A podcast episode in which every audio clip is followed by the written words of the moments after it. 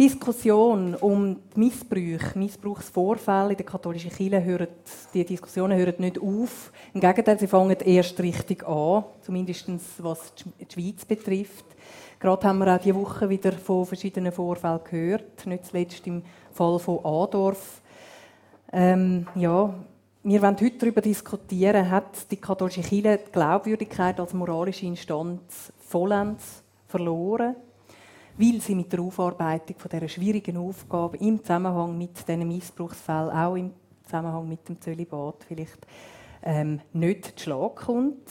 Oder kann man auch sagen, das ist jetzt die Chance für die katholische Kirche, die schon lange in Frage gestellte moralische Instanz jetzt können der wieder eine Glaubwürdigkeit zurückbringen. Über das möchten wir heute Abend diskutieren. Ich begrüße ganz herzlich Monika Schmid. Sie ist sehr berühmt seit dem Februar 2008, wo sie das Wort zum Sonntag gesprochen hat und dort äh, über gewisse Missstände und äh, äh, von der katholischen Kirche auch, auch aufmerksam gemacht hat, hat und äh, mit Kritik gegenüber der Institution Kirche nicht zurückhalten. Sie ist seit 1985 Gemeindeleiterin in der Pfarrei Efretiken. Da gehören die Gemeinden Ilnau, Lindau, und Brüten dazu sind in etwa 5600 Mitglieder, habe ich mir sagen lassen. Die Zahl stagniert seit der Zeit, wo sie dort äh, im Amt sind. Die Monika Schmid ist in Adliswil aufgewachsen und später in Luzern. Sie hat das Kindergartenseminar in einer Klosterschule in der Innerschweiz gemacht. Später hat sie das Theologiestudium nachgeholt und Religionspädagogik studiert. Bekannt ist sie, wie gesagt, nicht nur den, ähm, ihren Gemeindemitgliedern, sondern auch einer größeren Öffentlichkeit, weil sie eben immer wieder auch Kirche kritisch betrachtet. Und trotzdem ist sie immer noch eine Vertreterin der katholischen Kirche. Das wollen wir auch noch ein bisschen wissen, warum das so ist. Monika Schmid, wie erleben Sie im Moment die Diskussionen, die jetzt gerade vor allem auch die Schweiz erreicht haben? Wie, was haben Sie jetzt so in den letzten Tagen und Wochen erlebt in diesem Zusammenhang? Ja, es ist äh, schlimm. Also einfach, es betrifft natürlich, es macht mich betroffen. Ähm, nur ein Kind, das missbraucht wird oder eine Frau, die in einer Abhängigkeit mit einem Priester oder so steht und, und darunter leidet, ist zu viel. Und dass die, die Häufung von diesen Fällen, ja, das macht mich sehr betroffen. Was sagen Sie jetzt Leute, die vielleicht zu Ihnen kommen, empört sind, entrüstet sind, vielleicht auch traurig über das, was passiert ist? Was sagen Sie diesen Leuten? Oder kommen die Leute auf Sie zu und möchten mit Ihnen ein Gespräch suchen? Es ist in der Pfarrei natürlich schon ein Gespräch. Also, man redet über das, man ist auf eine Art aber auch sprachlos. Mhm. Was natürlich einfach die Schwere von, dem, von diesen Inhalten sicher ausmacht. Und dass es mit der Kirche zu tun hat, wir wissen ja alle, äh, Missbrauchsfälle kommen in der ganzen Gesellschaft vor, aber eine Kirche, die die Moral so hoch hebt, oder? dort ist es einfach noch erschütternder, wenn so etwas vorkommt. Mhm. Und ich denke, das ist fast nicht, für die Leute fast nicht zu verkraften. Mhm. Wie gehen Sie selber um? Sie sagen eben, Sie sind sprachlos. Können Sie irgendwie reagieren, dass, dass man trotzdem konstruktiv bleibt und nicht einfach in eine Resignation fällt? Manchmal ist es schwierig. Also man bleibt selber dann auch sprachlos. Ähm, was mich natürlich daran, ich habe vor, im Jahr 2008, also vor zwei Jahren, habe ich das Thema zur Sprache gebracht. Es ist eine riesige Zoo nachher veranstaltet worden von der, von der Kirchenleitung, ähm, bis fast zum, äh, zur, zur Kündigung. Sie meinen das Wort zum Sonntag? Ja, oder? ja. ja und wenn man da, ich denke, wenn man da das ernster genommen hätte, statt einfach jetzt da mich abschiessen, vielleicht wären wir heute einen Schritt weiter. Man kann es nicht ungeschehen machen, aber die Reaktion also von der Kirchenleitungen ist mir auch zu träge mhm. im Ganzen hinein. Aber eben, man hat ihnen mit Kündigung droht, fast, sagen Sie, oder man hat droht. Ja, ja. Ähm, warum hat man sie nicht ernst genommen und warum nimmt man jetzt doch die Situation ernst? Was ist der Unterschied? Ich denke, das Ausmaß, das es angenommen hat und die doch, dass sich mehr Opfer wahrscheinlich auch wirklich gemulden haben, dass man nicht mehr drum herumkommt. Mhm. Ich denke, das ist vielleicht vor zwei Jahren noch so gewesen, dass man einfach gehofft hat, äh, da ist nichts und es, wo es nicht darf sein, da ist auch nichts. Und dann ist es ja auch ruhig gewesen, jetzt wieder, mhm. eine relativ lange Zeit, ja. Und jetzt hat eben der letzte Fall, den wir kennen, hier in der Nähe, ist in Adorf mhm. Äh, Gibt es auch in Efretiken Diskussion darüber, ui, könnte das auch in unserer Gemeinde passiert sein, in der Vergangenheit, allenfalls sogar aktuell? Aktuell denke ich nicht. Das äh, bin ich schon zu lange dort und wäre wahrscheinlich auch sensibel genug, wenn so etwas wäre. Es ist auch gar nicht bekannt oder irgendwo nur schon ein Thema, dass das in der Vergangenheit hätte, jetzt in Efretiken konkret hätte können sein. Mhm. Das denke ich nicht. Und wie ist es mit den Austrittsschreiben?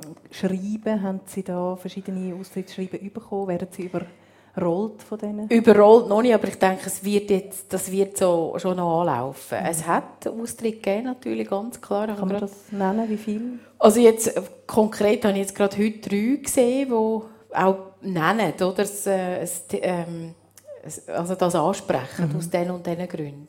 Mhm.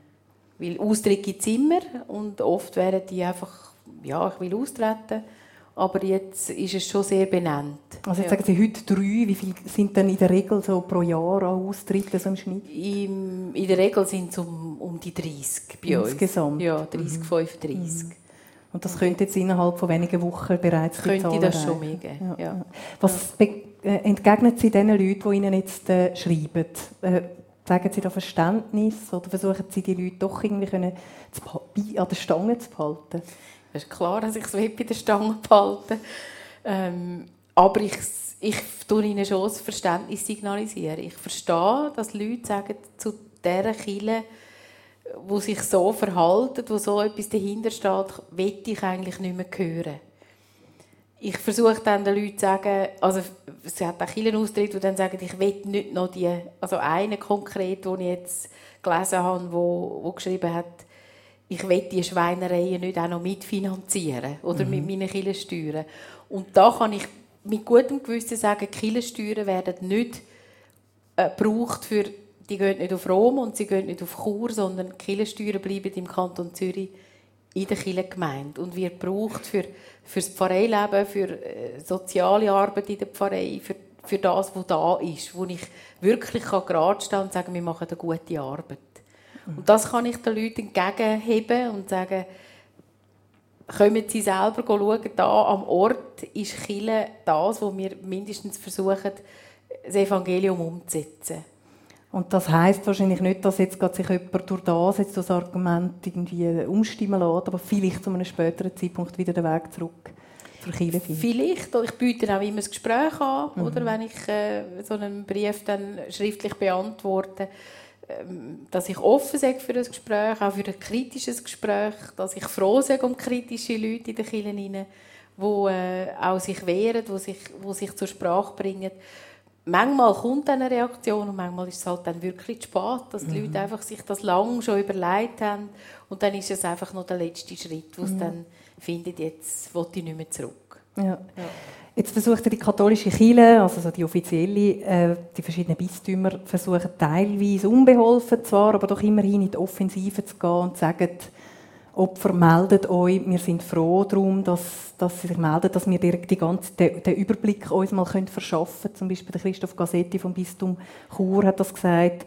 Jetzt macht das Kiel, machen das die einzelnen Bistümer darum, weil jetzt einfach letztlich ihnen gar nichts mehr anders übrig bleibt. Der Druck von der Öffentlichkeit ist zu groß geworden. Man muss jetzt Schadenbegrenzung ähm, äh, ausrichten. Oder ist es wirklich ein Anliegen, das von den Bistümern kommt? Das ist eine gute Frage. Also, Wie, ähm, was denken ich, ich kann das selber irgendwo auch nicht ganz beurteilen. Ich bin versucht zu sagen, dass es einfach jetzt unter dem Druck passiert. Sonst wäre nämlich schon früher etwas passiert. Mhm. Also angesprochen ist es gewesen, eben, ich habe es angesprochen, es ist auch auf anderen Wegen sicher schon angesprochen worden.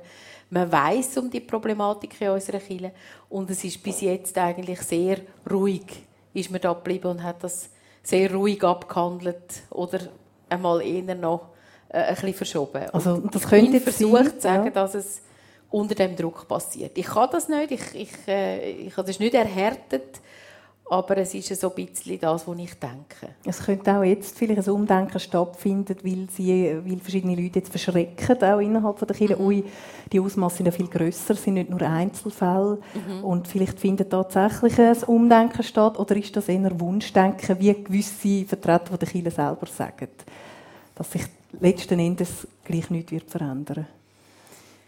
Ich würde mir hoffen, ich würde es mir wünschen, dass sich etwas verändert. Und ähm, ich, ich hoffe, der Druck wird so groß, dass, dass sich wirklich etwas verändert. Meine Befürchtung ist auch, dass wenn die Medien, dass wenn das wieder ein bisschen abgibt ist, dass es halt dann auch wieder so weiterläuft, wie es vielleicht nicht ganz gleich, aber doch ähnlich weiterläuft, wie es war. Dass Kille das jetzt versucht auszusitzen, beziehungsweise Rom das versucht auszusitzen. Ja. Die Gefahr ist gross, ja. Jetzt eben, Sie haben ja die pädosexuellen Neigungen bereits thematisiert, das haben Sie vorher gesagt. Ähm, und Sie sind eben damals gerüffelt worden für das. Sie sind vom Bischof zitiert worden, mhm. glaube ich. Mhm. Können Sie uns können wir noch mal ein bisschen Revue passieren, pass, passieren lassen, ähm, was, was genau ist dort passiert? Was hat Ihnen der Bischof genau eigentlich gesagt? Hat er Ihnen gedroht? Hat das klare Konsequenzen gehabt? Ja, es hat Konsequenzen gehabt. Also er, er war eigentlich der Meinung, ich sei da nicht, nicht tragbar. Er hat es aber dann sehr schnell wieder äh, rückgängig gemacht ich habe dann einen Verweis bekommen, ähm, wie das so geht in einem Recht. Unsere Kirche hat ja auch so einen, einen Rechtsteil drin, also mhm. sehr juristisch ist das zu und her gegangen. Ich konnte mit dem können leben. Was hat man ihnen dann können vorwerfen, juristisch? Ja, das ist eben das, ist eben das wo, de, wo man auch in Gesprächen, ich hatte einen Jurist, der mich da beraten hat, wo eben nie klar zur es ist nie klar auf dem Tisch gewesen, was kann man mir vorwerfen, weil ich habe nichts gesagt, was nicht wahr war. Mhm. Ich habe die Glaubwürdigkeit von unserer Kirche, habe ich gesagt, unsere Kirche hat ein Glaubwürdigkeitsproblem. Das ist jetzt sicher offensichtlich geworden. Und ich habe gesagt, ich, ich stehe zu dieser Kirche, ich habe die Kirche sehr gern, da bin ich drinnen aufgewachsen, das ist meine Kirche, meine religiöse Heimat. Und mir geht es nicht darum, die Kirche äh, kaputt zu machen oder zu verreissen, sondern eben, dass die Glaubwürdigkeit, dass die da ist, dass sie Leuchtkraft hätte vom Evangelium her. Mhm. Und um das ist es mir gegangen und ähm, da bin ich glaube nicht verstanden worden, bis heute wahrscheinlich nicht. Und heute müsste man ihnen eigentlich recht geben ja. und sie hätten eine glänzende Karriere vor sich in der katholischen Kirche. ja, als Frau ist das ein bisschen beschränkte Karriere. das wissen wir ja alle. Ähm, was waren die Konsequenzen letzten Endes? Der Verweis, eben, dass mhm. ich einen Verweis bekommen habe, äh, Rüge in dem Sinn und meine Gemeindeleitung damals einfach auf ein Jahr beschränkt worden ist. Mhm. Also sie geht zu drei Jahren und dann wird sie erneuert und meine äh, Gemeindeleitungsfunktion in Efretik ist dann ein Jahr verlängert worden und ist jetzt aber wieder, äh, das ist dann relativ nahtlos gegangen, ohne grosse ähm, Gespräche oder so mhm. hat man jetzt die, die Gemeindeleitung weiter verlängert. Und Sie sind und bleiben Gemeindeleiterin von Efretiken. Ja. ja. Aber der Verweis der wird irgendwo registriert sein. Ja, ja, ich werde schon Akt haben Wie ist das mit der Unterstützung? Ich glaube, Sie haben eine sehr äh, äh, starke Unterstützung gespürt in der Gemeinde. Wie hat ja. sich die äh, manifestiert? Ist man da für Sie auf die Straße? Hat man am Bischof böse Briefe geschrieben? Es war einfach so, dass, dass die Gemeinde hinter mir gestanden ist und wenn es dann wirklich drauf und dran gekommen wäre, wenn das schwieriger geworden wäre, dann hätte ich sicher können mit, der, mit damit rechnen, dass die Leute das nicht einfach hingenommen hätten. Mhm. Ja. Ja. Jetzt, Sie haben ja auch gesagt, gerade für Sie, Sie haben gesagt, Kirche ist Ihre Heimat. Sie haben auch mal betont, die Gemeinschaft innerhalb von dieser Kirche, mhm. die Sie erleben und leben, ist für mhm. Sie ganz etwas Zentrales. Mhm. Mit dem Argument tut ja auch, tut ja auch zum Beispiel äh, ja, verschiedene, äh, eben im Bistum oder auch der Abt Werlen hat das gesagt, das Gemeinschaftliche, das Familiäre ist ja für einen Priester etwas sehr lebenswichtiges und darum dürfen wir die Priester, die Gefallenen, eben nicht wirklich fallen lassen. Man muss zu ihnen stehen, trotz allem. Jetzt, ähm, ist das wirklich so dramatisch? Also wenn ich mir vorstelle, ein Pädosexueller, der verliert, also wo jetzt nicht in einer Kirche ist, der verliert auch seinen Job und wahrscheinlich auch sein soziales Umfeld. Also ist das wirklich ein Argument? Und sagen wir, oder verstehen Sie das Argument, dass man den Priester dann nicht fallen lassen kann? Ich verstehe es in dem Sinn, dass jeder Mensch und auch ein, Verbrecher oder jemand, der wirklich etwas Schlimmes gemacht hat, letztlich nie darf als Mensch fallen gelassen werden. Mhm. Das heißt aber überhaupt nicht, dass nicht ganz klar ist, dass der ähm, muss zu dem stehen, dass äh,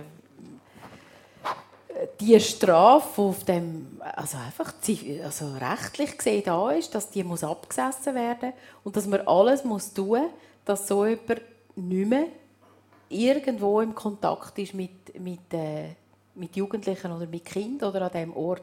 Das heißt ja noch nicht, dass ich jemanden fallen lasse. Mhm. Also dass ich immer auch bereit bin, einen Mensch als Mensch zu nehmen mit seinen ganzen Verfehlungen, ähm, gerade auch vom religiösen Denken her, wenn er das bereut, wenn er sagt, es tut mir leid, dass ich das kann annehmen kann. Mhm. Aber das heißt nicht, dass man ihn einfach dann irgendwo wieder versetzt und wieder dort und dort einsetzt, weil mhm. das geht nicht. Mhm. Also es braucht die Strafe auf dem Staat, aber das heißt noch nicht, dass ich ihn als Mensch ablehne oder mhm. muss ablehnen. Mhm.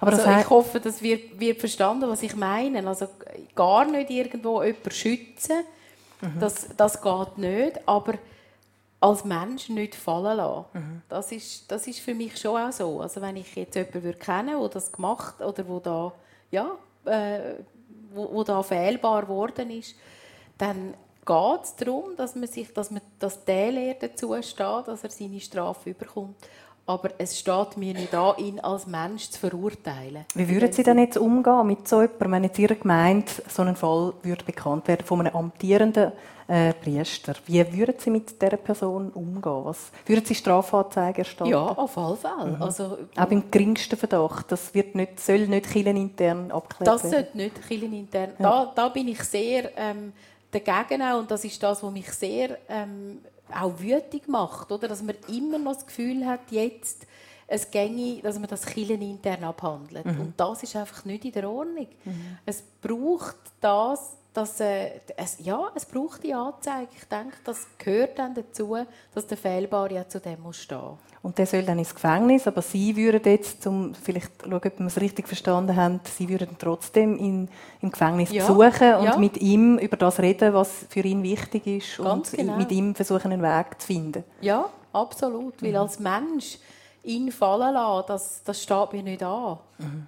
Aber alles daran setzen, dass dass das in die Ordnung kommt, was, was fehlbar ist. Oder? Mhm. Und mhm. vor allem auch nachher, man weiß das aus der Psychologie, das ist schwierig, die, die Leute sind sehr schnell wieder rückfällig.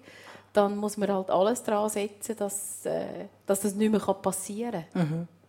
Jetzt weiss ich, Sie haben zwar selber sehr eine kritische Haltung, trotzdem können Sie mir vielleicht ein bisschen helfen. Ich komme einfach manchmal bei der Argumentation nicht ganz draus, wo eben ein Bistum zum Teil vertritt und zum Teil sehr aus, aus, aus Überzeugung vertritt. Also eben, wir wissen, es werden Priester versetzt, wo da irgendetwas nicht koscher oder es sind versetzt worden. Ich weiß nicht, wie das, ob das heute immer noch so wirklich unter dem Deckel läuft oder ob man da jetzt dazu lernt.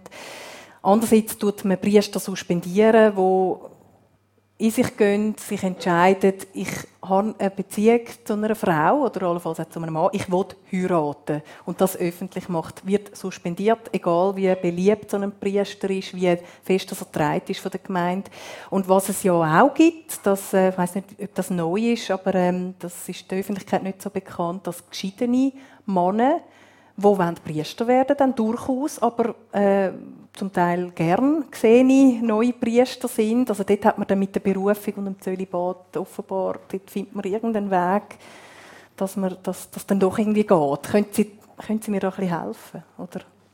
Es ist ganz viel ineinander hineingeschachtelt jetzt und bei unserer Kirche sind so Sachen immer ein bisschen schwierig. Also das eine ist, es, es gibt die Regelung, dass jemand nur Priester werden kann, ein Mann, der zölibatär lebt. Mhm. Das heisst Ehelosigkeit. Ehelosigkeit. Mhm. Das, ist, das ist eine Regelung. Jeder, der zum Priester gewählt wird, weiß das und sagt dazu ja. Wenn jetzt ein Priester sagt, mit den Jahren merkt, nein, das kann ich nicht leben, das will ich nicht leben, eine gesunde Beziehung, eine gesunde Sexualität lebt zu einer Frau, ich würde auch sagen, auch zu einem Mann, das wäre für mich äh, absolut, würde das drin liegen. Ähm, und er sagt, ich will heiraten, dann sagt Kille, das gibt es bei uns nicht. Also es gibt keine verheirateten Priester und darum muss der gehen. Wenn man es aber heimlich macht und genau. nicht heiratet, sondern so eine wilde Ehe, ja. wie man früher gesagt ja. hat, führt, dann ist alles ja. gar kein Problem. Ja, so nach dem Motto, was ich nicht weiß, macht mir nicht heiß, mhm. oder?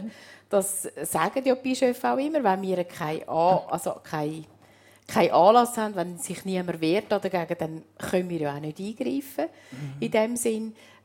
Äh, das stimmt in dem Sinn, aber da, da stimmt einfach etwas nicht mehr in der Art und Weise. Also man müsste da ganz stark über Bücher und zwar nicht einfach, es geht nicht nur um den Zölibat, sondern es geht um ein Menschenbild, das dahinter steht, wo in unserer Kirche seit dem Augustinus eigentlich tradiert wird, auch ein Menschenbild, wo ähm, die ganze Körperlichkeit, also der Mensch als Mensch mit Körper, Geist und Seele, die Körperlichkeit eigentlich ablehnt. Mhm. dazu gehört natürlich auch die Ablehnung von der Frau, also der, der Priester ehelos, das ist auch etwas ganz Besonderes, das wird rausgehoben. Und da passiert ganz viel Unglaubwürdiges, meiner Meinung nach. Mhm. Eben, es passiert sehr viel heimlich, weil viele Priester können das nicht leben. Verstehe ich auch, absolut. Und, äh, und da einfach die Augen zu, man ist wieder ein Auge zu machen vor einem Problem, das eigentlich da wäre, wo man könnte lösen, wo überhaupt nichts an dieser Kille würde ähm, schaden. Im Gegenteil, es würde, ich denke, die Glaubwürdigkeit von dieser Kirche aufwerten in der heutigen Zeit. Es würde aber auch eine gewisse Fehlbarkeit vom Vatikan, vom Papst auch äh, aufzeigen, oder? Also, es würde dass man etwas zeigen, Falsches gelehrt hat. Das war etwas, das vielleicht vor tausend Jahren, wo das eingeführt worden ist oder so, ähm, mag seine Berechtigung haben. Ähm, aber heute auch nicht mehr zeitgemäß ist, auch ein Menschenbild nicht mehr entspricht. Und man weiß ja das. Ein, ein verheirateter Mann kann absolut ein guter Priester sein. Eine Frau könnte eine gute Priesterin sein. Ähm, da geht es um, um Sachen, die man einfach anschauen müsste, bereden und verändern. Erklären Sie mal mir, warum eine moralische Instanz wie eine Kirche sich so lange kann mit so veralteten Bildern und immer noch Millionen von, von Schöfli eigentlich hat, weltweit gesehen. Ja, ich, ich denke, das ist schon das, dass sehr viele Leute ja einfach an der Basis einmal ihre Pfarrei als Kirche erleben mhm. oder ihre Gemeinschaft als Kirche erleben. Und viele Leute bei uns, die Fretiker, sagen, der Vatikan ist ja weit weg. Mhm. Das interessiert mich gar nicht. Mir ist es wichtig, was da am, am Ort passiert. Und ich denke, das hat ganz viel damit zu tun, dass die Leute ist nicht ein Leidensdruck da, etwas zu verändern, weil am Ort, wo sie leben, wo sie ihre, ja, ihres, ihren Glauben miteinander teilen, da stimmt es. Mhm. Wenn ich die Frediker frage, dann hat es ganz viele Leute, die sagen, ja, für uns ist es ja gut. Mhm. Wir müssen ja da jetzt gar nichts verändern. Mhm. mhm. Dann sage ich mich schon, ja, aber dahinter steht trotzdem ein Leiden. Ähm, ich kann nicht Eucharistie feiern, ich kann kein Sakrament spenden, weil ich eine Frau bin. Aber das fällt weit weniger ins Gewicht, weil ich alles daran setze, probiere, dass unser gesamtes Pfarreileben gut funktioniert. Mhm. Und dann ist, wieder, das ist gar kein Leidensdruck da. Und ich denke, da ist ein grosser, äh, ein grosser Punkt, dass die Leute, die eigentlich in dieser Kirche die sind, die sind am Ort die mhm. Und der Überbau ist für sie weniger wichtig. Der Vorteil für eine Frau, die jetzt nur Pastoralassistentin darf werden, ist ja auch, dass sie nicht muss zölibatär leben muss. Das ist ja eigentlich ein riesen Vorteil. Ja, ja in dem Sinn schon, ja, genau. Ähm, wie, was fehlt Ihnen? Eben, Sie sagen, Sie dürfen nicht alles. Ähm, ist es denn wirklich, fällt es wirklich ähm, nicht ins Gewicht? Oder haben Sie dann nicht täglich irgendwo einen Groll empfinden, ich bin weniger wert in dieser Kirche. Ich werde als weniger wichtig angeschaut. Können Sie das einfach so trennen? Einerseits das Dogma von, der, von, von Rom, dass sie weniger wert sind und gleichzeitig aber in der Gemeinde ähm, sich wichtig oder, oder bedeutend fühlen oder anerkannt fühlen vor allem. Wie kann man denn das so trennen? Also ich kann mir das so schwer vorstellen. Also ich glaube, im, im Alltag der Pfarrei gibt es so viele ähm, auch Tätigkeiten oder das, was ich eigentlich mache. Da darf ich ganz, ganz viel kann ich machen. Und es kommt mir nicht im Traum in Sinn, jetzt jeden Tag zu sagen, oh, ich bin schon eine Arme, ich bin doch ein weniger wert und so weiter.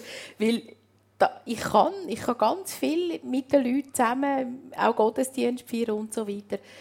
Ich denke, man darf, man darf es nicht ganz vergessen, dass, dass es einfach wach behalten. Darum sitze ich auch da. Oder ich, ich, ich sage das immer wieder. Da müssen wir über Bücher. Und jetzt wäre eine Chance da. Ich denke, der Druck auch auf Kille da mal dran anzugehen, wäre jetzt gross genug, dass man auch diese Sachen bedenken würde. Mhm. Aber im Alltag ist das nicht so, dass ich jetzt da jeden Tag da, da sitze und mein, mein Schicksal beweine. Weil letztlich könnte ich sagen, ich gehe. Mhm. Also es ist immer noch mein freier Entscheid, mhm. dass ich zu dem in dieser Kirche Ja sage. Mhm. Und da gibt es auch Leute, die zu mir sagen, äh, du stützt ja das Regime. Mhm. Und denen muss ich ein Stück weit recht geben. Mhm. Weil alle, die eigentlich in den Kirchen arbeiten, und das irgendwo ein Stück weit auch akzeptieren, sagen natürlich auch ein Stück weit Ja dazu. Genau, ja. Das Problem ist einfach das, wenn ich rausgehe, dann kann ich gar nichts mehr sagen, weil dann stehe ich außerhalb. Und dann ist meine Berechtigung auch nicht mehr da, das System so zu kritisieren, wie wenn ich wirklich drinstehe. Also Sie können mehr erreichen, wenn ich Sie im denke, System ich bleiben. Mehr ich ja. kann mehr erreichen. Ja.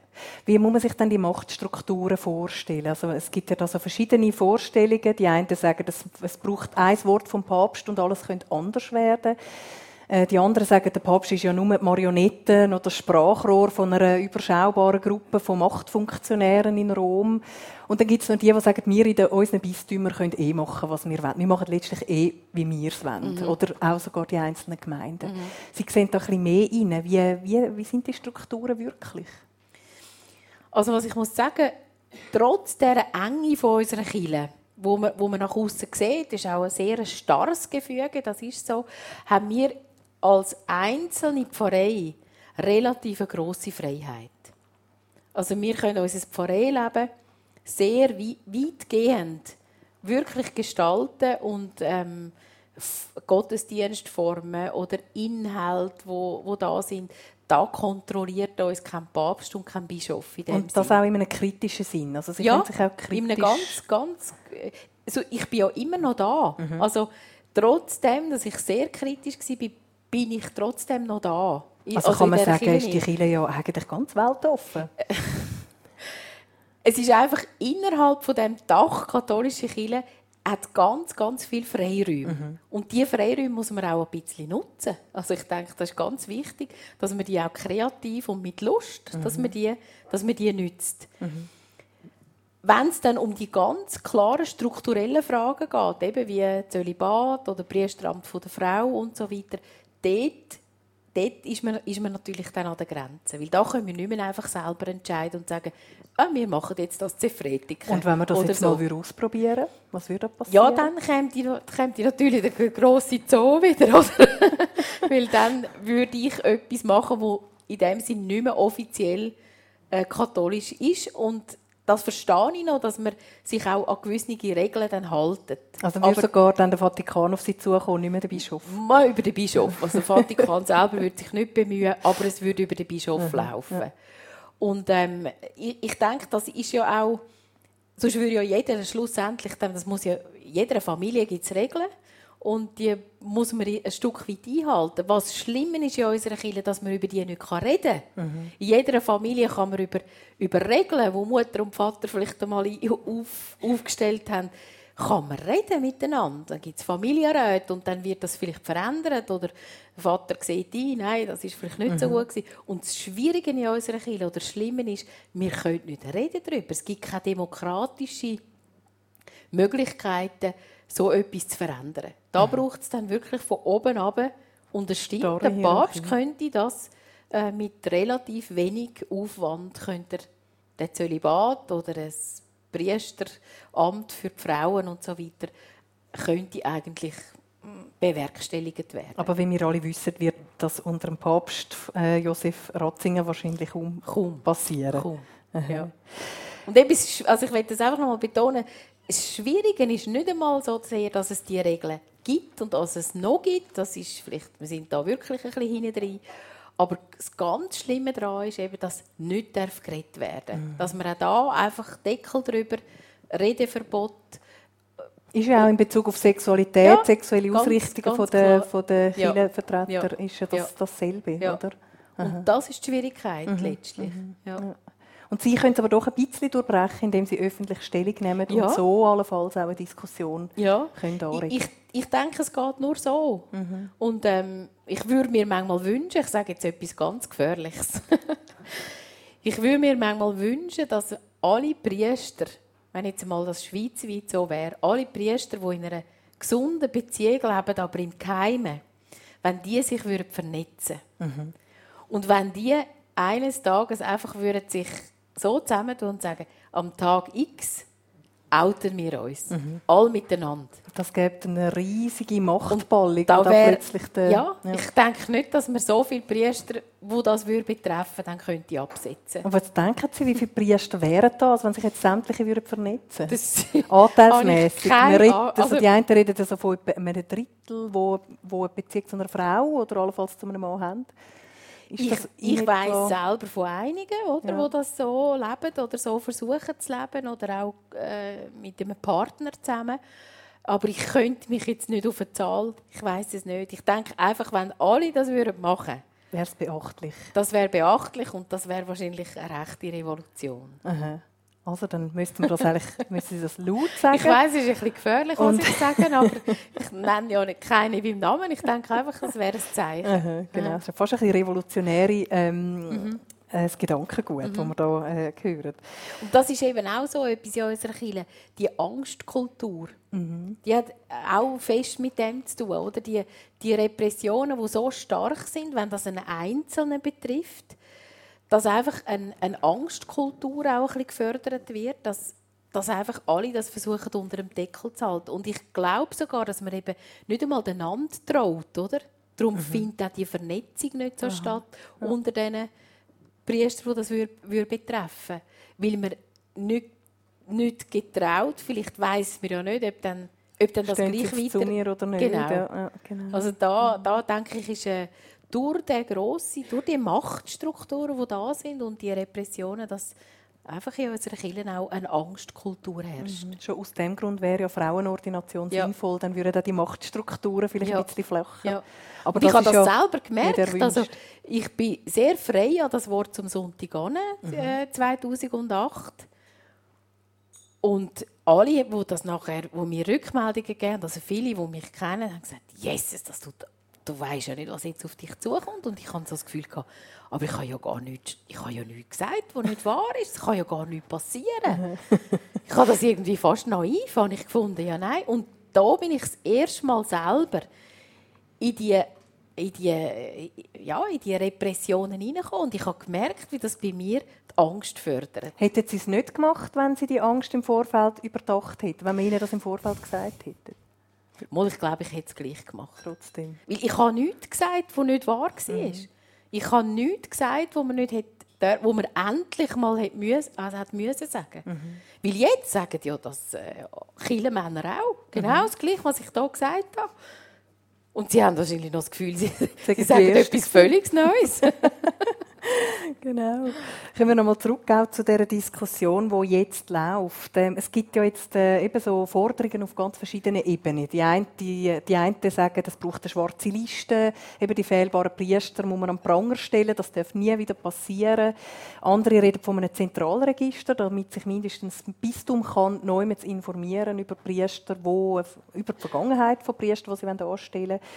Ähm, eben, man redet über das konsequente Anzeigen von ähm, ja. Äh, straffälligen Priestern statt der innerkirchlichen Rechtsprechung und man redet von der Abschaffung vom Zölibat und dann ist auch die Forderung jetzt gerade jüngstens auch vom Hans Küng, vom wahrscheinlich bekanntesten Papstkritiker, ähm, dass er eigentlich der Hauptverantwortliche sei, wenn es um die Geheimhaltung von diesen ganzen Verfehlungen geht. Jetzt, das sind ganz verschiedene Töne und Forderungen und, und ähm, Diskussionsebenen. Was, was denken Sie, was ist denn jetzt richtig? Was, was sagen Sie zu diesen Vorschlägen? Sind die alle sinnvoll oder würden Sie sich vor allem für etwas einsetzen oder gegen etwas ganz stark? Also man weiß, dass jetzt, seit das bei den Lehrern so ist, also ich meine, Schweizerisch ist das glaube ich so, dass es dort so Listen gibt und dass die mhm. verheben und dass die funktionieren. Von dort her denke ich, müsste man so etwas begrüßen. Also das Zentralregister oder die schwarze Liste? Ich glaube, es kann nur mit einem Zentralregister funktionieren, weil unsere Kirche ist weltweit. Und wir haben Priester von Deutschland, von Polen, von, von überall her, jetzt gerade auch in der Schweiz. Mhm. Das kann nur so funktionieren, weil das nur, wenn das nur in der Schweiz passiert, dann... Äh, und das Zweite ist auch noch, und dort habe ich die grossen Bedenken, dass das wirklich transparent gemacht wird und dass, man, dass, die, äh, dass das wirklich dann funktioniert. Weil einfach sagen, wir legen so ein Register an oder so eine Liste, es muss, ja dann auch es muss dann bearbeitet sein ja. und es muss, äh, es muss angeschaut werden und, jemand, und man muss das, es muss können transparent sein dann für eine mhm. Pfarrei, die jemand anstellt oder für einen Bischof oder so. Und es muss angewendet werden und sonst kann man es vergessen. Mhm. Aber ich denke, in dieser Richtung müsste man gehen. Mhm. Aber es kann nur bei unserer Kirche, wenn es eine weltweite Kirche ist, kann es nur auch in dem Sinn weltweit funktionieren. Mhm. Was sagen Sie denn zu den Aussagen von Hans Küng? Also sind ja relativ äh, massiv noch, oder? Ich, ich, ich denke, eine ganz grosse äh, Schuld ist, der, hat da der, der jetzige Papst, weil er ist Vorsitzender von der Glaubenskongregation. Er hat noch 2001 hat er ähm, die Schriften, die da sind, noch bestätigen, dass man da mal Geheimhaltung hat, dass man das innerkirchlich lösen will, dass das äh, eine grosse Schweigepflicht allen auferlegt, dass das alles über, über Rom muss gehen über seinen Tisch müssen diese Sachen auch gelaufen sein. Mhm. Weil wenn er das so rausgibt, dann muss es ja zuerst eh gemeldet werden. Und da muss ich schon sagen, da müssen wir ganz vehement jetzt auch ihn zur Rechenschaft ziehen. Und er hat auch sagen. jetzt in der Funktion des Papst auch nichts unternommen oder nicht wirklich überzeugt. Also jetzt auch mit dem Hirtenbrief nach Irland ist man ja glaube ziemlich enttäuscht gewesen. Er hat zwar von Reue und Scham geredet, aber nicht wirklich äh, von äh, mea culpa. Also er hat nicht ja. die Verantwortung übernommen. Ja. Ähm, und ich nehme, also ich, ich, bin da auch ein bisschen ein Brenzkind. Auch wenn das noch so, ich bin berührt oder ich, ich bin betroffen oder so ich nehme so etwas jemandem erst ab, wenn Schritte eingeleitet werden, dass etwas verändert wird. Mhm. Und sonst nehme ich jemandem eine Betroffenheit einfach nicht so schnell ab. Weil ich kann noch schnell sagen, ich bin betroffen und es macht mich, es ist schlimm, was da passiert ist. Aber dann muss ich ja etwas verändern. Mhm. Also da muss ich ja irgendwo möglichst schnell etwas einleiten, dass ich glaubwürdig bleibe. Mhm. Und ich habe einfach manchmal das Gefühl, dass die Männer oder die, wo das betrifft, sich irgendwo immer noch nicht empathisch genug können in so ein Kind oder in einen heutigen Erwachsenen hineinfühlen, wo so etwas erlebt hat. Oder auch in eine Frau, die in einer Abhängigkeit, ich, ich weiß von solchen Frauen, die in so Abhängigkeiten zu einem Priester geraten sind und letztlich auch schon erwachsene Frauen auch also in dem Sinn Übergriff passiert sind von Priestern, dass man sich äh, einfach zu wenig empathisch genug kann in die Opfer hineindenken mhm. Und sehr schnell kann sagen, ich bin betroffen und so weiter. Ähm, vielleicht wäre einmal angebracht, einfach, ich bringe kein Wort mehr raus. Aber dafür irgendwo Zeichen gesetzt werden zum Handeln. Mhm. Und die vermisse ich irgendwo. Die. Und Sie glauben, die Glaubwürdigkeit kann Kiel nur noch erringen, wenn jetzt wirklich Taten ja. folgen? Also einfach wirklich Zeichen gesetzt werden, dass, dass Gremien geschaffen werden, wo, wo diskutiert wird über, über das Menschenbild in dieser Kirche, mhm. über die ähm, Art und Weise vom Umgehen mit, mit, mit Mann und Frau, über all das, wo, das, muss jetzt, das müsste jetzt folgen. Mhm. Und aus dem heraus müsste ganz konsequenterweise müsste der Zölibat freigegeben werden. Ein freigelebter Zölibat ist ja nichts Schlechtes. Also es gibt äh, Menschen, Männer und Frauen, die das einfach als ihre Lebensform sehen. Aber das, der, der Pflichtzölibat, der gebunden ist an, eine, an, eine, an, eine an einen Beruf, auch an eine Berufung, da, das müsste noch erfolgen daraus heraus. Jetzt gibt es aber schon erste Stimmen so ein aus, der, aus dem Ecken der Feministinnen, die sagen, wenn die Abschaffung die Lösung sein dann ähm, ist das, hat das eine fatale Folge für, äh, für das Verständnis von der Gleichstellung. Sie, sie, mhm. ähm, sie sagen nämlich, solange dann der Mann ja seine sexuellen Triebe kann an der Frau befriedigen kann, dann ist ja alles in Ordnung. Und damit wird die Frau wieder so ja. quasi als Objekt verstanden. Ja. Was sagen Sie denn zu dem? Ja, das würde ich ganz fest. Darum habe ich vorher gesagt, das Menschenbild von unserer Kirche muss grundlegend angeschaut werden. Die, die äh, der Respekt vor der Frau und vom Mann, die beiden, unabhängig voneinander. Und darum ist für mich im gleichen Atemzug. Man kann jetzt nicht einfach den Zölibat aufheben und sagen, juhui, all die Priester, die man einmal äh, äh, rausgerührt hat, die kommen, kommen jetzt wieder wo, wo stehen denn, also da merke ich, dass ich mich dann auch schon denke, und wo ich, ich habe jetzt 25 Jahre in dieser Kirche geschafft, mhm. dann haben wir ja wieder vielleicht genug Priester, also können wir gehen, oder? Mhm. Also das ist einfach, jetzt kann man nicht mehr einfach nur einseitig handeln, sondern jetzt muss man die Frau in dem Sinn aufwerten, ernst nehmen, dass, dass man auch über das Priestertum von einer Frau gleichzeitig jetzt muss nachdenken nicht nur nachdenken, sondern auch ganz konkret dann darüber reden. Also dann ja. würden Sie vielleicht sogar noch vorschlagen, vorher müssen wir eigentlich mal noch den Papst auswechseln, dass das überhaupt passiert. ich weiß einfach nicht, was nachkommt. Eine Päpstin. Eine Päpstin. Gibt es ja auch einen Film über, ja, genau. über, äh, über die Päpstin, die ja. letztes Jahr gelaufen ist. Jetzt vielleicht gerade angenommen, ähm, morgen wäre alles anders. Monika Schmid wäre Päpstin in Rom. Oh nein, das werde ich mir nicht antun. Reines Wunschdenken, Frau Schmid. Ähm, was würden Sie ändern? Was würden Sie als erstes verändern? Also für mich wäre zuallererst wäre einfach, dass man Strukturen schafft in dieser Kirche, die demokratisch sind, wo man miteinander redet, wo man miteinander Entscheid fällt, wo, wo, man, wo man ganz klar das Evangelium mit, in, in die Mitte nimmt und sagt, was ist heute in unserer Zeit gefragt von einer Kirche? Weil ich denke, eine Kirche hat eine ungeheure Aufgabe in der heutigen Zeit. Zum Beispiel zum, in Bezug auf was? Ja, ich denke auf die ganze Ethik, auf die ganze Frage von Gerechtigkeit, von ich jetzt wir sind in der Fastenzeit, es geht um fairen Handel, um, um, um Menschen, die unter die Räder kommen. Da hätte ich eine, eine ungeheure Aufgabe, auch, auch ein, äh, eine Leitlinie zu setzen, vorauszugehen mit einem guten Beispiel. Aber das stoppt ja immer wieder dort, dass man kann sagen ja, in der eigenen Kirche wird ja das nicht einmal ähm, genügend zur Sprache gebracht. Also das wäre das Erste, dass man einfach Strukturen schafft, wo, wo man wirklich miteinander ringt, auch um, um Antworten, um, um Zukunft. Wo man alle vier Jahre Bevölkerung den Papst oder Päpstin wählt. Ja, dass das, oder äh, noch besser wäre dann, dass nicht einfach eine Zentralregierung wäre in Rom, sondern dass jeder Kontinent, vielleicht sogar jedes Land, einen, äh, also einen Bischof hat, der dem gleichgestellt ist. Dass, dass eigentlich, äh, weil die, die Entscheidungen, die gefällt werden, die werden immer für die ganze Welt gefällt. Und man kann die, unsere Probleme, die wir auch im Westen haben, in der Schweiz, Deutschland und so weiter, kann man nicht, die, das sind nicht die gleichen Probleme, die man in Afrika hat oder in Südamerika. Und das mhm. müsste möglich werden, dass eine Kirche für ihre Kontinente auch Lösungen selber sucht. Und mhm. dass die nachher, die Päpste oder die verschiedenen ähm, Leitenden, wo, wo in diesen Kontinenten oder Ländern verantwortlich sind, die zusammenbilden wieder ein, ein gemeinsames Gremium, das ab und zu zusammenkommt und auch diese Probleme diskutiert. Mhm.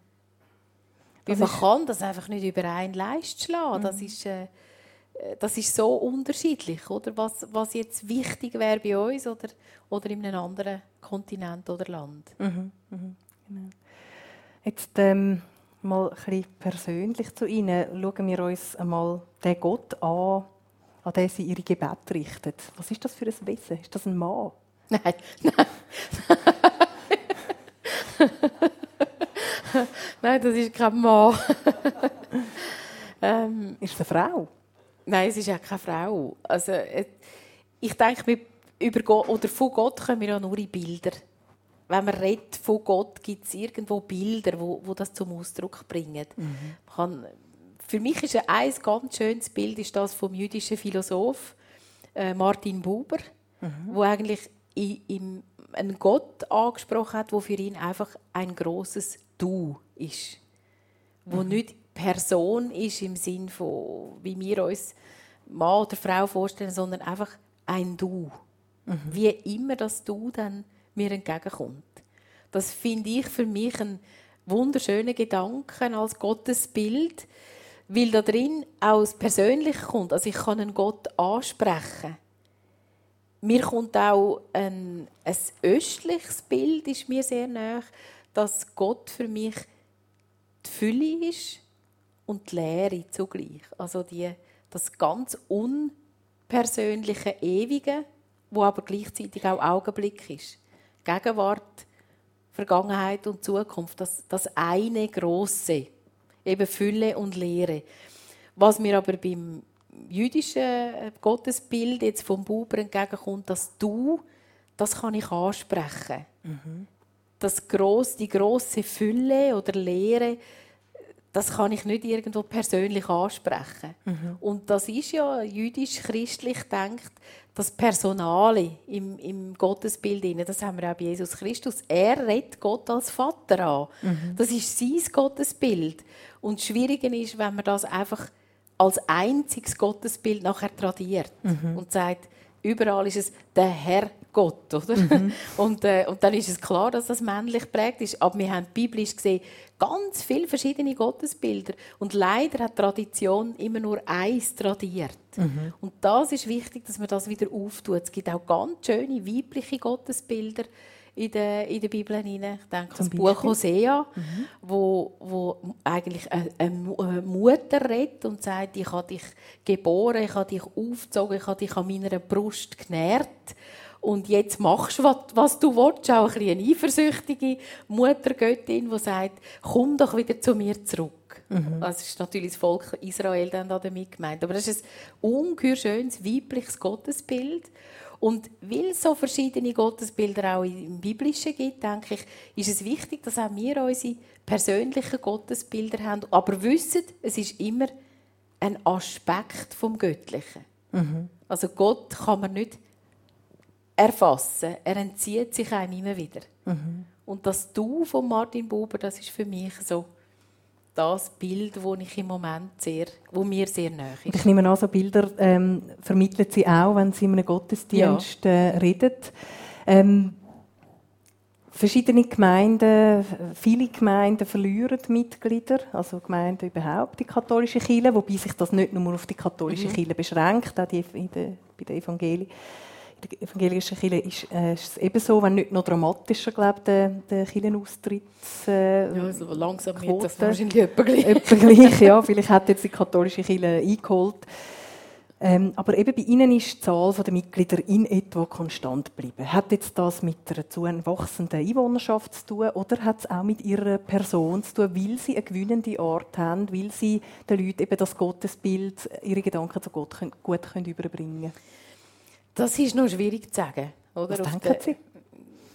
Ich hoffe natürlich, dass es ein Stück weit auch mit, mit mir zu tun hat oder mit dieser Art wie mir. Ich bin ja nicht allein verantwortlich in dieser Pfarrei. Ich bin zwar äh, gemeint, nicht, Sie haben gesagt, ich sei seit 1985 Gemeindeleiter. Ich war zuerst Pastoralassistentin gewesen. und wo dann der Pfarrer Romer, der lange in Fredig war, weggegangen ist, da bin ich dann Gemeindeleiterin geworden. Das, das war eigentlich erst 2001. Aha, okay. Also mhm. Vorher bin ich Pastoralassistentin mhm. Aber es ist nur so, Klammern Detail. Eben, aber ich bin nicht allein verantwortlich. Wir haben ein Team. Mhm. Wir sind eine Sozialarbeiterin, ein Pastoralassistent, eine Religionspädagogin, ein Jugendarbeiter. Das ist das engere Seelsorgeteam. Wir haben Katechetinnen, wir haben ganz viele freiwillige Mitarbeitende da drin.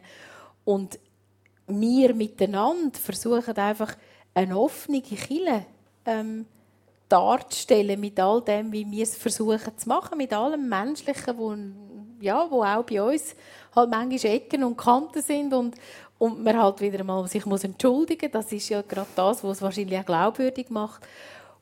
Und ich hoffe natürlich, dass das irgendwo ausstrahlt, dass die Leute sagen, mal da zu Fretiken, das stimmt für mich. Mhm. Und darum bleibe ich. Kommen Sie dieser Echo viel ja, über? komme ich schon über. Mhm. Ja. Aber es gibt natürlich auch Leute, die relativ weit weg stehen, auch in unserer Gemeinde oder in unserer Pfarrei, die zwar noch Kirchensteuern zahlen, aber kaum mal neu aufscheinen. Und für die ist natürlich dann der Schritt zum Austreten ist, macht man schneller. Mhm. Weder die Leute, die, die ähm, ein bisschen wissen, ja, wie wir da Kirche sein wollen. Mhm. Und ähm, denen würde ich mal manchmal gerne sagen, kommt doch mal nachschauen oder nehmt Kontakt auf, eben bevor es geht. Mhm. Aber ähm, ja, es ist auch da die Freiheit von jedem Einzelnen, die ich auch sehr hoch schätze. Okay. Ja. Jetzt äh, möchte ich die Freiheit von jedem Einzelnen in dem Raum äh, geben, vielleicht da die eine oder andere Frage zu stellen. Ich weiß, man könnte wahrscheinlich eine Stunde lang über Diverses äh, reden, was die katholische Kirche betrifft und auch was die, die Arbeit von der Monika Schmid betrifft.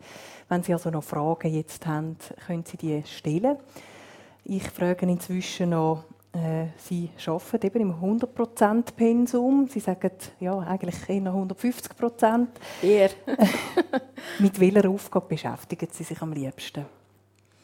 Also was, ich, also was mir sehr liegt, denke ich auch, ist der Kontakt zu den Leuten. Ähm, Predigtarbeit. Ich habe einfach durch die jahrelange Arbeit und für die Rückmeldung, die ich bekomme, habe ich dann einmal Ja sagen zu dem, dass ich anscheinend eine Begabung habe, äh, zu predigen. Ich mache das auch gerne. Gestaltung von Gottesdienst, auch eben mit Lust Freiräume auszuloten, auch in der Art des Gottesdienst feiern, ähm, dass man nicht festfährt in einer Form. Das sind so Sachen, die mir sehr liegen, die ich auch sehr gerne mache. Aber was ich auch sehr gerne mache, ist ins Altersheim gehen und mit diesen alten Leuten ähm, in einer kleinen Gruppe so um den Tisch herum Gottesdienst feiern. Das ist etwas, das eine ungeheure Bereicherung ist. Und das machen Sie regelmäßig oder ja. vor allem an Viertigen? Nein, das mache ich regelmäßig, ja. so ungefähr einmal im Monat. Mhm. Und da hat es Leute am Tisch, die sind schon sehr dement und andere sind noch relativ gut zu Weg, so körperlich oder auch geistig. Und die sind da am Tisch und ich war ge gerade gestern im Altersheim und äh, da war ein Mann, der so, ja, ich weiß nicht genau, wie viel das er noch mitbekommt, aber er hat mich gekannt, er hat dann gewusst, ja, das ist Frau Schmid und er hat immer wieder in dieser Ferie gesagt, das ist jetzt schön, dass Sie da sind. und so eine, eine ungeheure Freude ist äh, zu diesem Mann ausgestrahlt. Ich, also, das mag mich dann auch mhm, mhm. Berührt Sie dann. Ja. ja genau. Und und dort habe ich dann das Gefühl, da weiß ich, für was ich da bin. Mhm. Da könnt ihr da oben von mir aus machen, was sie wollen. Das ist meine Aufgabe, Menschen ihre Würde zu geben bis, bis am Schluss. Mhm. Also bis, ja, bis in den Tod. Und ihnen irgendwo zu verstehen, du bist mir wichtig. Mhm. Und das sind so Momente, wo alles vergessen lassen, was, was sie ganz berührt sind, ja. nur schon von ihnen erzählen. Ja. Ähm, ja, darf ich fragen? Möchte jemand, ja, da hinten ist ein Herr, das Mikrofon kommt gerade zu Ihnen. Stellen Sie, eine Dame, excuse. Stellen Sie sich bitte mit Namen vor. Äh, mein Name ist Verena Meier und ich hätte Frau Schmid gerne gefragt, Sie haben ja so ein, ein rebellisches Gedankengut. Haben Sie bei den streng katholischen in der Gemeinde kein Problem, zum glaubwürdig zu sein? Ich habe sicher, also bei denen bekomme ich sicher nicht so gut an. Ich frage mich, was es mit Glaubwürdigkeit zu tun hat. Ich versuche ja gerade durch meine Offenheit in Bezug auf das Evangelium auch mich immer wieder zu prüfen, eben gerade glaubwürdig zu sein. Aber es gibt natürlich Leute, die sagen, äh, die, ist, die halten sich nicht ganz an, an die Kirchengesetze oder die ist kritisch diesen Kirchengesetzen gegenüber. Und diese Leute haben mit mir Mühe. Das ist ganz klar. Ja. Und das komme ich auch manchmal sehr handfest äh, zu spüren. Handfest? ja, in dem Sinne, ähm, ja, dass äh, wieder vielleicht einmal ein Telefon kommt vom Generalvikariat, es hat jemand angerufen wegen dem und dem. Und ich dann muss Rechenschaft geben und Auskunft geben. Und ich bis jetzt auch nicht, ich muss kein schlechtes Gewissen haben, weil ich mache nichts. Und das wollte ich auch nicht, wo, wo ich wo die mich wirklich könnten sagen, das geht jetzt uns zu weit. Ich versuche in diesem Rahmen ihnen auch katholisch zu sein und katholisch zu bleiben. Und Sie gehen dann auf die Leute zu, wenn Sie hören, Wenn sie zu mir kommen, mhm. wenn sie natürlich über, über das Generalvikariat oder gerade direkt zum Bischof gehen, dann sind das die sogenannten Denunzianten, die leider in unserer Kirche halt auch schnell Gehör finden, statt dass man denen würde sagen, melden Sie sich doch direkt bei der Frau Schmid und sagen Sie es doch ihr, wenn Sie dort oder dort ein Problem haben. Und dann könnte man sich auseinandersetzen. Das Problem ist, dass oft die Leute eben einem nicht direkt ansprechen. Also Sie erschüttern ja vielleicht auch das Weltbild ja, von diesen natürlich, Leuten, oder? Und das, das an dem möchten sicher. Sie ja vielleicht genau, festhalten. Genau. Ja. Gibt es weitere Fragen? Ja, bitte. Guten Abend, ich bin der Urs Meier. Ähm, es gibt wahrscheinlich keinen Beruf, der derart einschneidende Massnahmen hat, wie jetzt das Zölibat für einen Priester. Jetzt in der jüngeren Menschheitsentwicklung haben wir ja ähm, humanitäre Menschenrechte entwickelt. Und die werden aus meiner Sicht stark missachtet. Müssen wir nicht den Papst mal einklagen wegen dem? Ja, Sie können es probieren. Menschenrechtsgerichtshof in Straßburg. Nein, es ist, es ist echt so. Also, uns hat ein, äh, ein Killerrechtler äh, im Studium mal noch gesagt, wahrscheinlich auch, wenn wir als Frauen jetzt würden, ähm, das einklagen, dass, dass wir äh, von der Gleichstellungs, vom, auch von, vom, von unserer schweizerischen vom Grundrecht her, dass da ähm, äh, eine Diskrepanz ist. Wir kämen wahrscheinlich recht über. Aber es würde trotzdem nichts ändern, weil ähm, ich komme da auch zu wenig draus, weil die, Kir die kirchliche Rechtsordnung dann da wie über dem steht. Also dass innerhalb von dieser Gemeinschaft die Rechtsordnung, aber da dürfen Sie mich nicht darauf behaften. Aber weil hat der Vatikan dann nicht äh, die Menschenrechtskonvention äh, ratifiziert? Wissen Sie das zufällig gerade? Ich glaube nicht. ja, dann muss er sich der ja auch nicht unterordnen in ja. dem Fall. Ja. Aber ich will das auch nicht ganz laut sagen, aber ich meinte nicht. Mhm. Ja dürfte eine Anschlussfrage äh, stellen in dem Sinn. Also Kiel sagt jetzt auch die Übertretungen von diesen äh, Kiel-Angehörigen, tun wir selber regeln. Ja. Unterstehen die nicht am normalen Recht? Wieso kann sich Kiel das ausnehmen oder wieso wird das toleriert? Ja, eben, also das denke ich auch. Da muss jetzt wirklich, da muss jetzt gehandelt werden. Aber wenn das natürlich also in so einer Geheimhaltung drin ist, wenn kein, kein Kläger da ist, oder? Dann, wenn eine Anzeige da ist, wenn jemand, ein Opfer wirklich sagt, der und der, dann gibt es kein Pardon mehr für Kille. Aber wenn das nicht da ist, dann kann Kille das intern lösen. Also es ist ja über, also ich denke, das ist sogar äh, auch bei einem Lehrer so oder bei einem Vater. Es muss ja jemand da sein, der eine Anklage stellt und das muss passieren.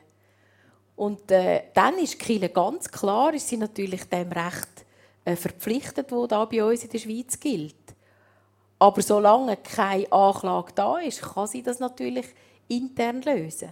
Darum ist es wichtig, dass es zu diesen Strafanzeigen ja, ganz genau. Ja. Mhm. Weitere Fragen? Ja, da vorne ist ein Herr.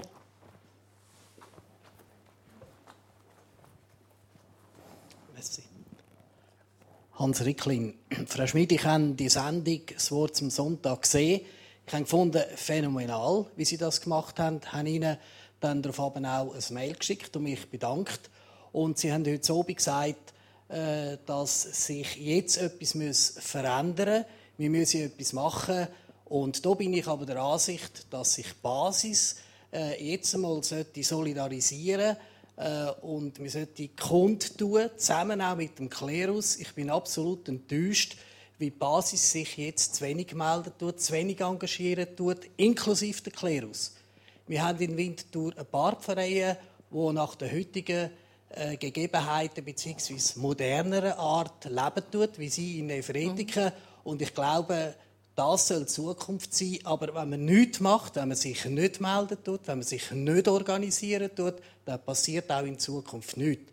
Ich würde vorschlagen, äh, dass sie sich in Efretiken für eine gewisse Zeit freistellen und von Ort zu Ort dingeln und so Veranstaltungen machen wie das heute Abend. Und das könnte vielleicht wenigstens da bei uns in der Schweiz Früchte tragen. Danke vielmals. Ich werde das mal der Kirchenpflege weiterleiten. ob, ich, ob es mir den Lohn dann noch zahlen in dieser Zeit.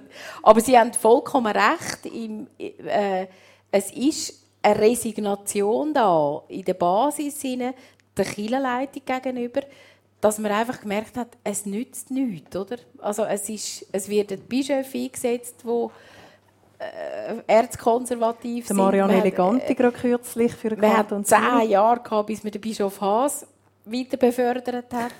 Ähm, das ist, hat alles Spuren hinterlassen. Oder damals ist man auf Chur bei, beim Bischof Haas. Unser Pfarrer Romer ist vorausgelaufen, man hat sich organisiert. Und jetzt ist das wirklich, die Resignation ist so groß, dass sich irgendwo auch eine Lethargie, eine Blockierung da ist. Es ist verdächtig ruhig, ja, oder erschreckend ruhig. Da haben Sie absolut recht. Und ich werde das mitnehmen. Ich werde vielleicht morgen gerade mal auch im Dekan ein Mail schreiben und mal schauen, was müssen wir nicht reagieren, auch von der Basis her. Herr Rickli möchte noch etwas anfügen. Ja, gerade etwas zu der Resignation. Äh, ich denke, wir dürfen nicht resignieren. Aber alle die, die zum Beispiel jetzt austreten aus der Kirche, die resignieren mhm. im Prinzip und das ist völlig falsch. Ich bin überhaupt nicht der Ansicht, dass das ein Grund sein zum Austreten, sondern eben sich zu mobilisieren. Aber da muss etwas gemacht werden, von der Kirche wie von der Basis, vor allem auch vom Klerus. Ja. Da würde ich aber vorschlagen, Herr Rickli, rufen Sie zu einer Demo auf dem Bundesplatz auf. Oder? Es ist ja eben nicht nur aus den Pfarreien, sondern auch aus der Basis, wie Sie sagen, äh, müsste etwas passieren. Ja, ich habe mich schon zwei, dreimal engagiert, äh, haben auch äh, schriftlichen Verkehr gehabt mit Zürich zum Beispiel und auch mit äh, Chur. Hat sich erst jetzt mit dem Agi Rutz hat sich das komplett geändert, das heißt verbessert. Ich habe sehr schmal eine Antwort bekommen, wo ich sagen, die ist befriedigend und das ist genau auf der Linie, wo ja. man heute muss sein. Aber das langt einfach nicht und das ist schade. Mhm.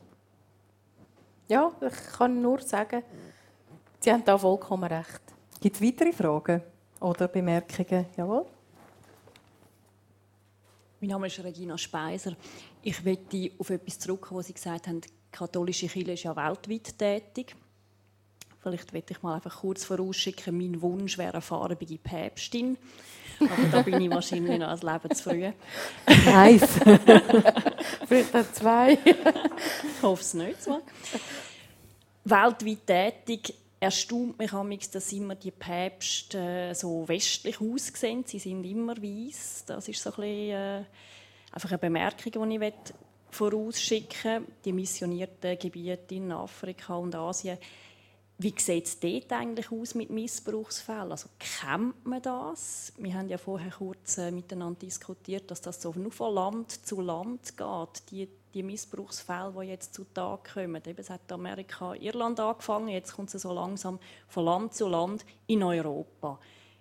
Wie sieht das aus in Afrika? Ich weiß nicht, ob Sie das wissen oder in Nein, Asien. da habe ich, da habe ich keine ähm, Kenntnis, wie das dort ist. Ich habe von einem Missionar das ist jetzt auch etwas wieder Gefährliches, was ich erzähle, aber er hat das ein glaubwürdiger Missionar, ein älterer Mann schon, der jetzt wieder da ist, der gesagt hat, er, also in dem Gebiet, wo er tätig war, hat es eine Klostergemeinschaft, schwarze Schwestern. Und wenn der Bischof an mich auf Besuch kam, sage ich dorthin, dann hat die Frau Mutter mit den jungen Novizinnen also auf die Seite genommen. Das heisst, ähm, geschützt vor dem Herr Bischof. Ja, das sind so Sachen, wo wahrscheinlich jetzt wieder gewisse würden aufschreien und sagen, ja, jetzt äh, erzählt mir da so Sachen. Das habe ich gehört von dem Missionar, wo mir sehr glaubwürdig scheint und ich kann mir das auch vorstellen, dass das gibt. Also ich denke nicht, dass das nur ein westliches Problem ist, aber ich habe nicht Kenntnis nähere, wie viel und was und wie. Also macht dann die Kirche etwas in diesen anderen Ländern jetzt? Oder wird das einfach wirklich nur dort, wo es in die Medien kommt, macht man etwas und überall anders Deckel drauf? Ich frage mich, ob überhaupt etwas, also ein bisschen wieder ein bisschen böse, ob überhaupt etwas gemacht wird. Also bis jetzt haben wir erst einmal von ganz oben den Hirtenbrief gehört, der auf Irland ausgerichtet war. Kein Wort über Deutschland und Österreich und so weiter. Ähm, also es ist nicht einmal da etwas, wo ich jetzt das Gefühl habe, es wird, im Moment habe ich noch keinen Anhaltspunkt, dass wirklich etwas gemacht wird. Nicht einmal da. Darum weiß ich auch nicht, ob, ob dann dort in den anderen Ländern oder Kontinenten etwas gemacht wird. Das für mich einfach, die ganze Sache ist für mich noch, da kommt zu wenig ins Rollen. Oder gestern im Tele Zürich oder vorgestern hat äh, Abt Martin Werlen gesagt, sie werden jetzt dann in der Bischofskonferenz über das debattieren oder über das überhaupt mal ein Gespräch führen. Und ich bin verschrocken. Jetzt läuft das seit Anfangs äh, Februar. Die Deba also ist das von Deutschland Österreich jetzt auch in, in die Schweiz übergeschwappt. Also ich denke, da hätte doch die Schweizer Bischofskonferenz einen Schritt müssen voraus sein. Das hätte man im Februar müssen lancieren. Wie reagieren wir, wenn, wenn bei uns, also ich meine, das ist fast ein bisschen blauäugig. Ich sage, ich bin da sehr, sehr offen, aber das würde ich mir auch sagen lassen, wenn jetzt in unserer Pfarrei wirklich etwas Heißes auf uns zukäme und man würde sagen, ja, irgendwann in zwei Wochen haben wir dann eine Teamsitzung und dann schauen wir es dann vielleicht mal an, wenn wir dazukommen unter allen Traktanten. Es erinnert allerdings ein bisschen an den letztjährigen Bundespräsident Hans-Rudolf Merz, der auch gesagt hat, wir tagen im Zusammenhang mit der Finanzkrise auch nicht wegen dem jetzt morgen, oder? Ich denke, so Sachen gibt es überall, aber das hat mich erschreckt, dass... Äh, ja. ja, das Kommt so, und das sagt mir eben wieder nochmal, haben die wirklich begriffen, also welche Schwere das nur ein einziger Fall hat, oder? Wenn es nur einen gäbe. Also, das habe ich einfach das Gefühl, das ist gar noch nicht im Bauch unten, vielleicht da oben, aber noch nicht im Bauch. Mhm. Eben, und es ist äh, so, ja, dass der gleiche Abt Werlen auch sagt, dass ganze, die ganze Diskussion geht also auf auf die katholische Kirche gerichtet, sei eine Art unfair, wie der Großteil passieren ja immer noch in Familien, in Sportlager, in der Pfadi und so weiter. Nicht nur in der Kirche. Da hat er natürlich recht, oder? Also es ist sicher so, dass man muss sagen, das Problem ist nicht ein Problem der Kirche. Ich würde auch ganz klar sagen, der, der, der pädophile oder pädosexuelle Übergriff ist auch nicht ähm, in dem Sinn die Frucht vom Zölibat. Da würde ich sagen, nein, das, sonst gibt es an einem anderen Ort nicht. Aber ich denke, wenn unsere Kirche die, eben die Moralvorstellungen, gerade im Bereich von Sexualität, so hoch setzt und so klar sagt, was nicht geht und alles ist Sünde und äh, was wir noch haben müssen beichten als Kind oder oder hätten müssen ich bin dort schon nicht ganz so konform gewesen, ähm, dann wiegt das einfach viel schwerer, weil das nimmt man dann dieser Kille halt nicht mehr ab. Mhm. Oder? Und, und ich glaube, das macht den Fokus so stark auf die katholische Kirche. Und das darf man nicht vernötigen, weil das ist einfach mal, man kann nicht auf der einen Seite das hochheben und dann nachher sagen, ja, jetzt sind wir aber Arme und alle kommen jetzt auf uns los, oder? Also ich denke, da muss man dann auch halt reagieren und sagen, ja, das ist jetzt vielleicht die Antwort, oder da müssen wir, da müssen wir jetzt reagieren. Monika Schmid, es gibt einen Haufen zu tun in der katholischen Kirche. Sie sind einer von diesen vielleicht Lichtblicken, die es schaffen, ein bisschen Dampf in die Diskussion zu bringen. Wir wünschen Ihnen viel Kraft in diesen Diskussionen, die noch kommen. Ähm, dass Ihre Vorschläge auch fruchten und dass Sie vor allem äh, auch konstruktive Spuren hinterlassen können. Wir danken Ihnen vielmals für das Gespräch. Vielleicht ergibt sich ja jetzt im Anschluss als offizielles Gespräch noch äh, äh, bei einem Glas Wein oder bei einem Glas Wasser noch ein Gespräch. Bei mir ein Glas Wasser. Sie sind im Moment, glaube ich, alkoholfrei, haben Sie Ja, gesagt. genau, weil wir haben, äh, das ist ja auch ein Problem, aber das ist ein gesellschaftliches Problem, der, der Alkoholkonsum, das ist ja so die tolerierte Droge.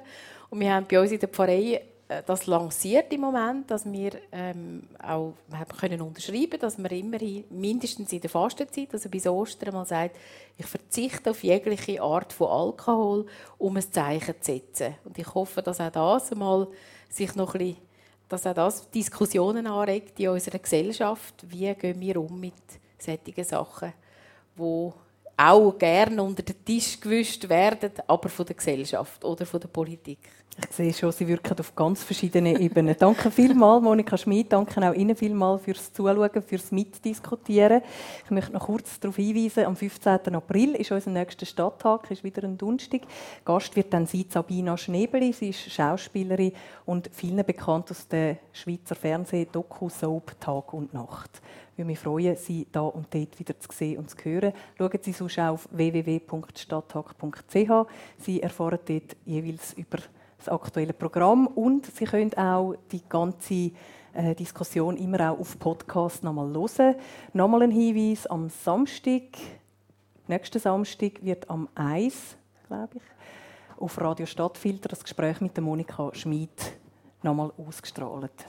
Vielleicht können Sie das auch noch dort und da weiter sagen. Danke vielmals, kommen Sie gut heim, schönen Abend.